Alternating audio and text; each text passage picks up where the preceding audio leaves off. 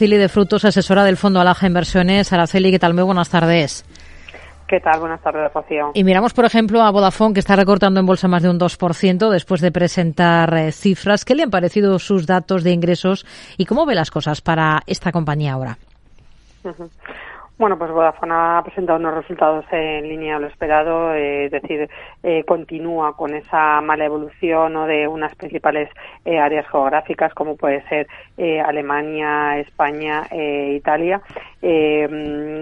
El guidance o los objetivos para este 2023 también han estado en línea con lo que esperaba el mercado, con lo cual, bueno, pues se ve una serie de dificultades ¿no? en la generación de, de caja endeudamiento también de la compañía y bueno pues un aumento también de competencia en cuestión de eh, precios eh, para eh, cambiar de una compañía a otra, con lo cual no no logra ¿no? Eh, tener un buen eh, comportamiento para el 2022, en el cierre del 2022 y el 2023 y bueno, continúa lastrando eh, esas deficiencias que veíamos anteriormente, con lo cual eh, no, no recomendaríamos estar en esta compañía y bueno, pues el sector telecomunicaciones eh, siempre está adoleciendo de estas eh, pequeñas, bueno, pues endeudamiento, ¿no? Y, y estas dificultades que tiene el sector en su conjunto y especialmente Vodafone. Hmm.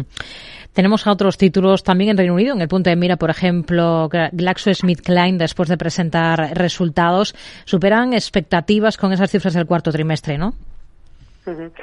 Sí, eh, bate son mejores resultados en cuanto a, ventas e ingresos eh, en un porcentaje importante ayudado por el tipo de cambio y ayudado también por menores eh, impuestos. ¿no?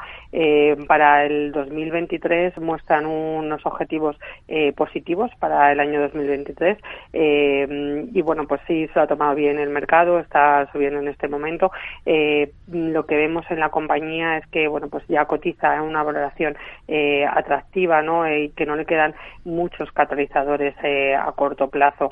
Eh, quizás en este sector una compañía que ha estado eh, pues más castigada en los últimos meses y que también tenemos una rentabilidad por dividendo atractiva y un sector considerado más defensivo como el sector farmacéutico, podríamos inclinarnos más por, por Sanofi hmm. más que por GlaxoSmithKline. Software AG, la alemana, ¿cuáles son las expectativas con las que trabajan ustedes después de, de la rebaja de previsiones de márgenes que ha anunciado la compañía?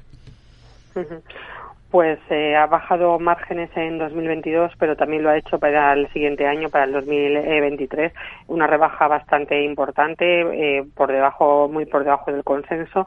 Eh, mm, la compañía también está mostrando que tiene un aumento de costes a pesar de los despidos que, ha anunciado y que, bueno, pues eso supondrían un, un ahorro de costes y, bueno, pues pierde cuota de mercado de manera paulatina que no recupera, con lo cual, bueno, el castigo en, en este sentido creemos que está eh, justificado que está perdiendo este en esta hmm. eh, jornada más de un 14% del mercado, no, no, no estaríamos en ella. Tenemos em, resultados de la aseguradora alemana Hannover Re. Em, ¿Tendría alguna, alguna del sector europeo asegurador en cartera en estos momentos?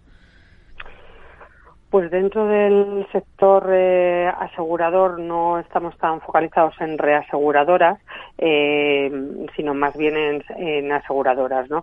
Eh, esta compañía, si nos tenemos al caso de, de Hanover Re, pues bueno lo viene haciendo bastante bien. bueno, es una empresa bien gestionada en los últimos años, y pero lo que la pasa a esta compañía es que actualmente cotiza con prima. no Ha, dado unos adelantos de, de ingresos, de crecimiento de ingresos. realmente los, resultados los publica el 9 de marzo y en caso de actualmente que nos ocupa este sector estaríamos en el sector asegurador con, recomendando compañías como como AXA o Generali que vemos que tienen más poder de, generación de caja y más poder en cuanto a fijación de, precios y aprovechando este entorno de, subidas de tipos. ¿no? ¿Con qué se queda de los resultados de Novartis? Hablábamos eh, antes de GSK. Sí, pues eh, casi pues eh, son resultados mixtos, ¿no? No, no tan eh, positivos en todos los ámbitos como el de GlaxoSmithKline eh, bate en beneficios por acción pero no, no en ingresos. Eh, se ve una bajada de ventas eh, de sus principales eh, productos. Y al igual que le pasa también un poco a GlaxoSmithKline creo que carece de catalizadores a corto plazo no creo que el mercado se, puede ver la mirada no tanto a sectores defensivos como puede ser el sector farma sino a sectores más cíclicos y de, de crecimiento. Además que Novartis bueno pues eh, tiene una valoración más exigente no que, que lo podríamos eh, tener de, de, otras compañías eh, farmacéuticas con lo cual bueno pues eh, es un sector en el que no estaríamos sobreponderados y bueno pues en este entorno actual eh, preferimos eh, de subidas de tipos pues otros sectores más relacionados con esas subidas de tipos y más cíclicos actualmente. Araceli de Frutos, asesora del Fondo Alaja Inversiones. Gracias. Muy buenas tardes. Muchísimas gracias a vosotros. Buenas tardes.